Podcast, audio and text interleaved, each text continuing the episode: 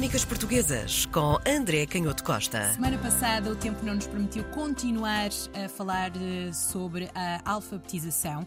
Estávamos na semana passada voltados para este tema porque se celebrava precisamente o Dia Mundial da Alfabetização. Retomamos a conversa com o André Canhoto Costa, falando dos três momentos históricos que marcam a revolução desta matéria da alfabetização das populações, principalmente na Europa e em Portugal.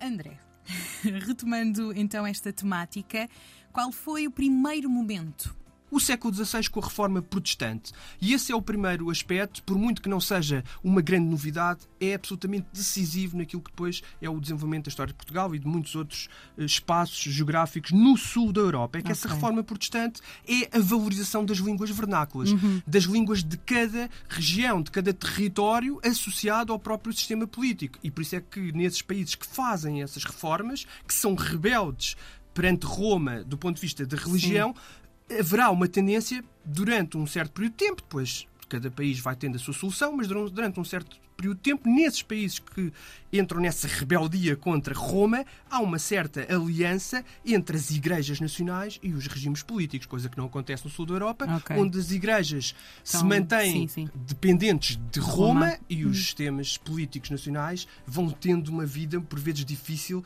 para se tornarem independentes desse monopólio que a Igreja Católica tem da religião. Portanto, essa reforma, essa primeira ruptura do século XVI, com tudo o que isto significa, depois de esforço em países como a Suécia, são as igrejas protestantes que vão fazer um. E Inglaterra também, fazem um enorme investimento no sentido de catequizar e ao mesmo tempo ensinar a linguagem, a escrita e a leitura nas próprias linguagens uhum. dos, dos diferentes povos para que possam ler a Bíblia na sua Sim. própria língua e não em latim e que possam também interpretá-la, embora, enfim, depois também há aqui Levou muitas variações alguns... do ponto sim, de vista sim, teológico, mas há uma certa liberdade de interpretação de cada crente que marca de facto essa tradição. Também vai moldando aqui a sociedade claro, consoante as tradições feitas. Por muito que isto nos choque, aqui entramos num território já um pouco mais desconhecido, hum. é que por muito que isso choque a nossa hoje sensibilidade contemporânea ou moderna, porque estamos muito habituados a dissociar as duas coisas, mas a verdade é que muitos historiadores já confirmam que há uma grande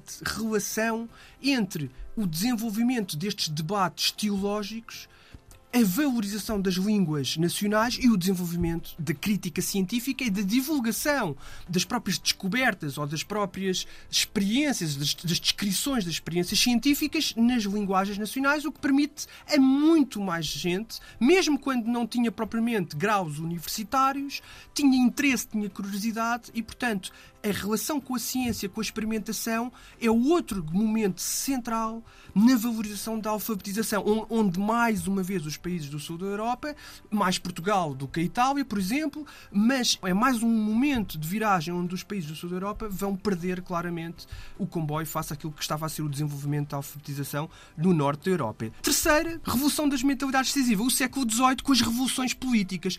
E aqui outra dimensão totalmente diferente da escrita e da leitura e, portanto, da própria alfabetização, que é a capacidade de reivindicar direitos políticos, de os escrever, de os descrever hum. num papel, muitas vezes discuti-los em grupo e sintetizar essas discussões numa determinada comunidade que se organiza, que debate e que depois redige a expressão, a vontade dessa comunidade e faz aprovar esse documento numa Assembleia. Isto é uma competência que está relacionada à alfabetização e que promove de forma gigantesca o interesse pela alfabetização em espaços políticos, onde estes direitos políticos não existiam, era muito normal que as pessoas não vissem grande interesse ou grande vantagem em ir para a escola. E é isso que vai acontecer quando chegamos ao século XX português, onde, pasme-se, não é só um problema do regime político, os problemas que a Primeira República teve ou encontrou em alfabetizar a população, é que às vezes as próprias populações Sim. do interior rural e mesmo das cidades não tinham nenhum interesse em enviar os filhos. Às vezes era preciso o Estado exercer essa,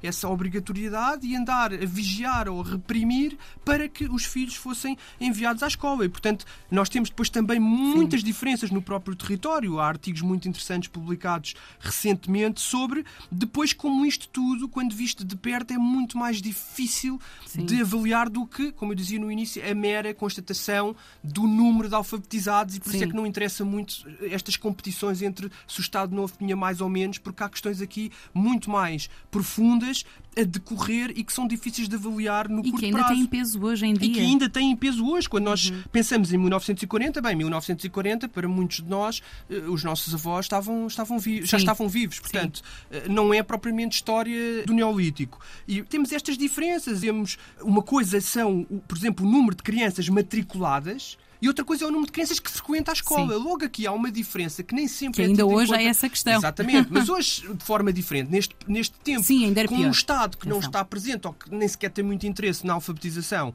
das suas populações, é preciso perceber que o número dos matriculados não é o número dos que frequentam. Uhum. E que, lá está, nessas polémicas entre Estado Novo e República, quando por vezes diz, ah, mas no Estado Novo há, uma grande, há um grande aumento do número de crianças com o diploma de quarta classe. Bem, é. mas é preciso perceber se esses diplomas de quarta classe não começaram a ser passados sem qualquer tipo de esforço ou de interesse naquilo que de facto as crianças sabiam, só para cumprir objetivos hum. mínimos, porque começava a ser uma vergonha para a ditadura portuguesa em termos de comparações internacionais e preocupando-se já muitas das organizações que existiam e que exerciam pressão sobre a ditadura portuguesa, se isto no fundo não era um número só para, para enganar. E portanto, Sim, como em todos os problemas históricos, o número, claro que é muito importante e que deve orientar-nos, mas depois a alfabetização e o estudo mais profundo daquilo que significa realmente a alfabetização e a competência de ler e escrever hum. é uma tarefa bastante mais difícil de avaliar. E, sobretudo agora, isso é mais claro para nós quando temos esta revolução da inteligência artificial